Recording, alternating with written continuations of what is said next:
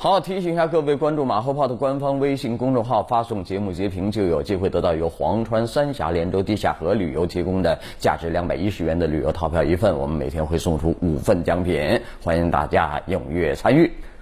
啊，本周让许多人最高兴的事儿呢，就是股市终于还阳了啊！好多人那个精神呢又恢复另外一种不正常了，呵呵一开口就哈哈哈，乐不可支，那盛气凌人啊！也难怪啊，腰板硬了，精神也爽了，做事呢显得也有劲劲头了啊，还唱歌呢啊！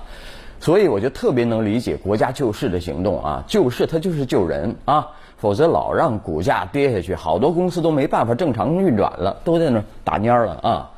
那还有一件大事儿呢，就是全面放开二胎政策，我们又听到楼梯响了。那距离呢，基本上就在门口走廊那一块儿，哒哒哒哒哒哒来回踱步啊。呃，什么时候破门而入，那 还得等啊。话说回来啊，单独二胎以后，只有四成左右的符合政策的人申请，而且在广州前两天，你看广州改革开放的前沿，但现在呢，好多的好好多事儿呢，就是已经落后人内地了啊。呃，广州前两天还爆出申请者屡受刁难啊，全家总动员去开各种奇葩证明，所以啊，依股市的经验，决策这真的得看清楚，嗯，跟这个形势啊。现在的人呢，怎么着呢？普遍缺乏安全感，对未来啊信心不足，大多数人呢生孩子也是没信心。你就算放开二胎，也未必有多少人愿意生啊。所以有人主张你应该鼓励补贴人家生孩子。对吧？眼见得我好多次我在说了，好多地方招不着人了啊，倒是政府机构啊人满为患啊。那社会上呢，现在总会流传着别人挣钱特别容易的消息，我看到这消息特别难受啊。我们挣钱怎么那么难呢？啊，呃，话说呃武汉某高校大二学生小文啊，利用兼职赚的九万块。当首付买了一辆十九万的车，干嘛呀？开专车啊！收入最多是一呃一个月呢挣了七千多块嘞啊！呃，马上就有交管部门就说了，专车现在和一些做黑车生意的私家车主一样，同样属于非法运营啊！不管是大学生还是其他成人去开专车，被发现都会处罚的。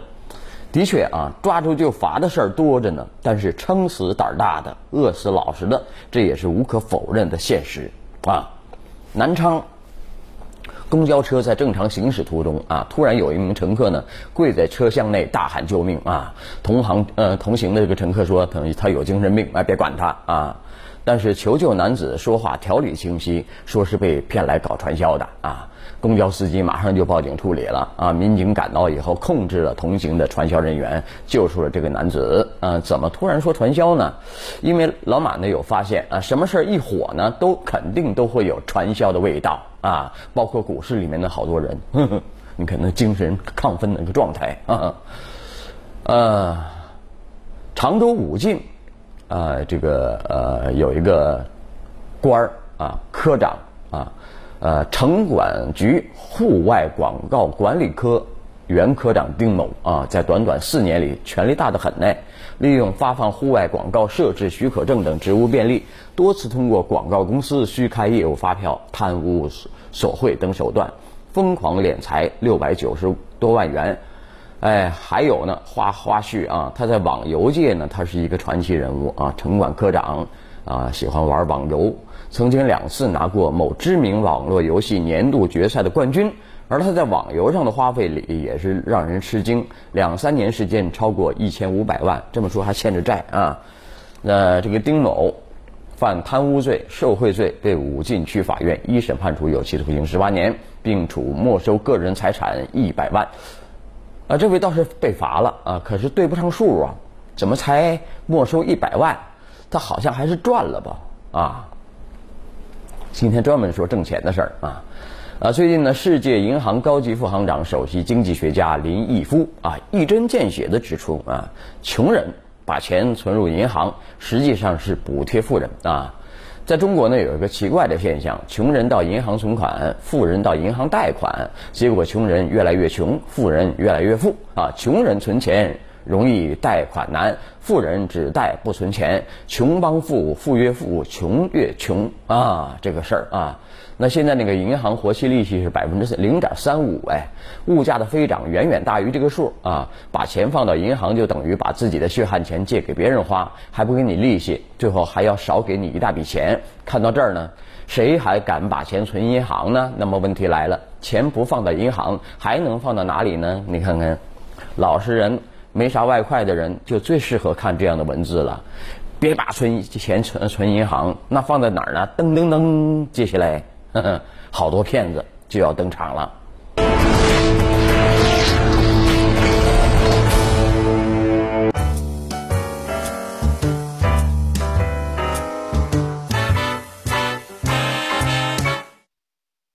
还好有莱利奥利司他片，随餐一粒，排油减肥。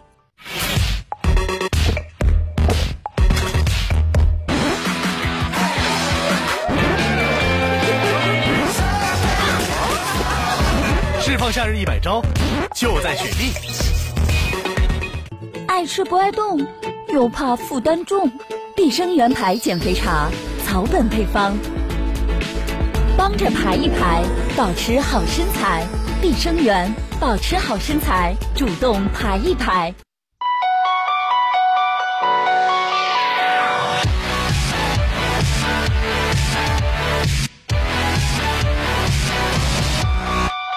你嘅能量超乎你想象，红牛维生素功能饮料。你看，到处都是创业气氛啊！大学生也喜欢创业啊，好多人的选择什么呢？送外卖啊，有人很不屑啊，大学生读了四年书怎么干这个啊？但也有人撑腰啊。中国青年报啊有评论。大学生创业钟情送外卖有何不可呢？有议论嘛？说当大学生创业最爱送外卖，那农民工和下岗工创业又该做什么呢？啊，做高精尖呗，对不对？啊，那事实上这种认识是预先把创业呃类型与创业者身份学历划等号，有失偏颇。马云同志说过啊。创业与创业者的学历、资金、经验都没有必然联系，但却与创业者的梦想、态度有着密切联系。啊，这些年呢，我们既看到呃只有高中文化的下岗工付出全部家底，自己攻关技术难题、制造潜艇的创业报道，也看到过农民工返乡做电商、委托生产、创立品牌、月销售额达百万元的创业传传奇。因此啊，高学历大学生为何就不能送外卖呢？大学生创业送外卖，也有可能送出名堂，送出巨额财富，送出高附加值，乃至于送出高科技。这样未必就是高射炮打蚊子，大材小用啊。比如前不久有个事儿，说是西南科技大学的大学生创业用无人机送外卖啊。同学们先电话订餐，确定宿舍楼号以后呢，他们就用无人机送达到啊这个宿舍楼顶。只需要点击电脑，外卖就能从天而降，连门卫大爷也无法阻挡。高科技、高学历在这里就派上了大用场啊！所以，作为大众创业、万众创新的重要主体呢，大学生创业面临的最大困难，往往就是资金啊。很多有创业念头的大学生呢，往往因为缺乏启动资金，就停了脚步了。送外卖，呃，是门槛相对较低的创业项目，这就是大学生啊。在创业时都最爱送外卖的现实因素啊，等他们挣得了人生的第一桶金啊，呃，我们相信有梦想、有激情、有态度、有资金的他们，还是会追捧高精尖项目的。在很多时候，一些创业大学生并不缺乏追求高精尖项目的勇气，而是缺乏源自生活的脚踏实地的作风。这句话非常对。在这种情况下呢，我们最应该创在创业大学生中。倡导先干起来，让创业梦想成为现实啊，对吧？啊，巴拉巴拉说了很多，都很有道理啊。呃，好嘞，我们再来看，呃，一票制，大家听说过吧？这个景点嘛，好多的景点都推推行一票制啊。话说，二零一三年，老马很喜欢的凤凰啊啊古城推行呃一票制啊，这个现在怎么样呢？现在情况不是怎么太好啊。呃呃，我们来看看游览这个凤凰古城实行一票制超过两年了，但这张每人一百四十八元的门票带来的风波还没有消除啊。呃，现在情况怎么样呢？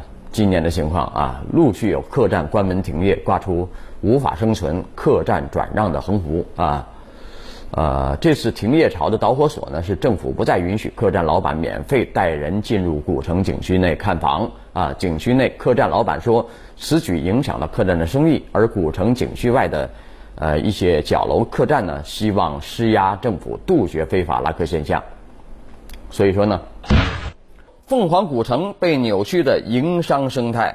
要知道，所谓的客栈停业潮，无外乎是一种抗争的姿态啊。过两天又开了，也就是说政府呢可能妥协了。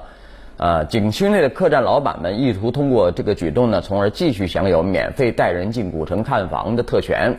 然而，景区外的客栈经营者有着迥异的诉求，他们坚决主张取消上述特权啊。透过凤凰古城的故事，我们可以很明显的发现，地方公共政策的不当设计是如何扭曲当地的商业生态的。怎么说呢？一票制实施以后呢，景区内的客栈老板开始寻求特殊授权，比方说带客入城看房。而随后呢，主管部门为了平息异议，又单方面收回了这种授权，以至于几乎彻底颠覆了现有的市场市场格局。凡此种种啊，颠来倒去的政策变化，动摇了经商者踏实经营的信心。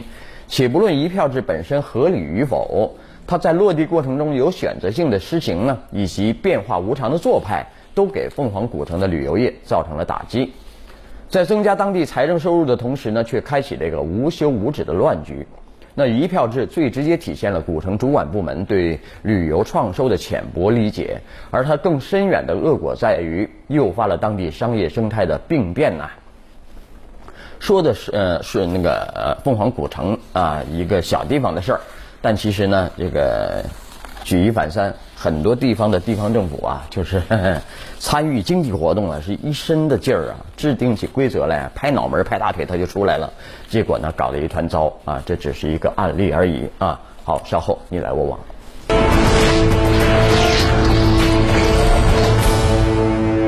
每个人都会表现出不同的状态，感性、理性，哪一种是正确的呢？坚持自己的判断。往往比选择所谓的正确更重要。说出心中所想，才是达成正确的重要途径。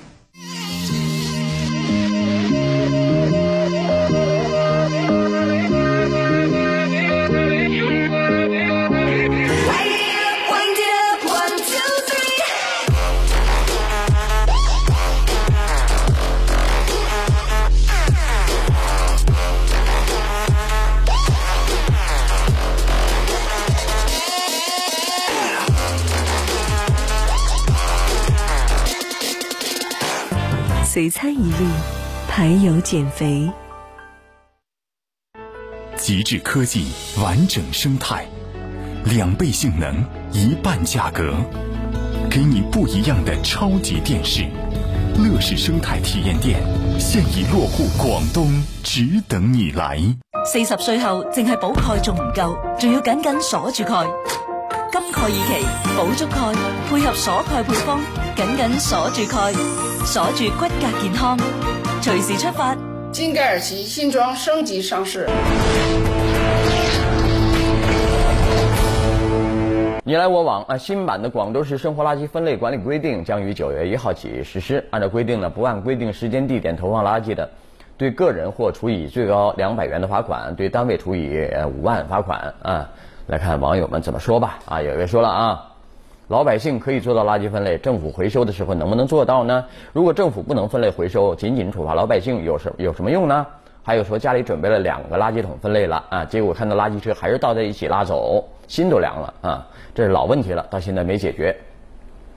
再来看啊，最近有媒体报道说，长沙八百三十八米世界第一高楼啊，天空城市项目两年来迟迟未有进展，怎么啦？啊，反倒是当地村民。呃，在楼基坑里排呃排油桶架竹竿，大大方方养起了鱼啊，没有受到任何阻拦。呃，这个挖坑准备盖楼的，结果积了水了，里面养鱼了啊！来看网友们的围观吧。有位说了，很明显烂尾了，按照规定荒废两年，政府要无偿回收的。还有位说了，没动工是万幸，如果搞成了半拉子工程，那才是劳民伤财。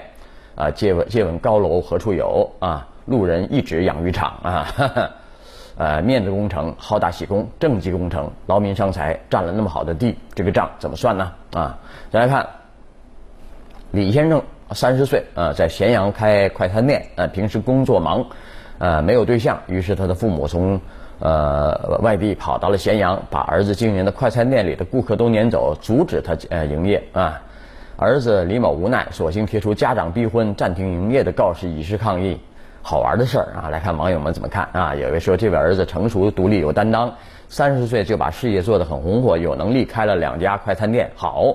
反而这对父母公开暴力砸店、驱逐客人，明显涉嫌寻衅滋事。如果报警已够刑事拘留标准了，试问这样暴力的父母，有哪家的姑娘敢为敢成为他们的媳妇儿呢？啊，这个家里面事儿真是有意思啊！但其实这个网友他说这个较真儿也是对的。如果这儿子报警啊，这个这他爸妈犯的可是刑事罪哦，哈哈砸人店啊！再来看啊。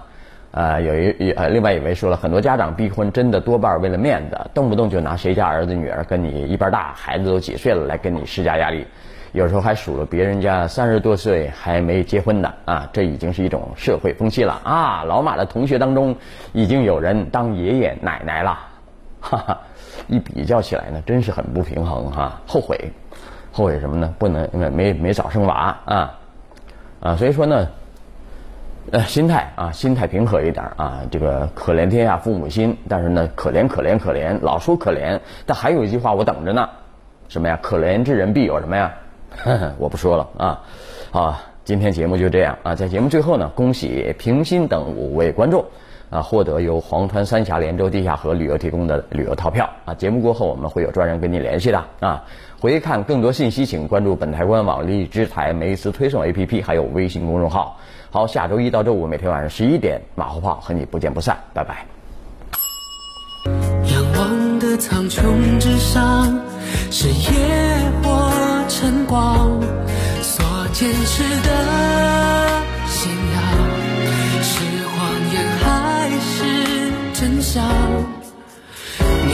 风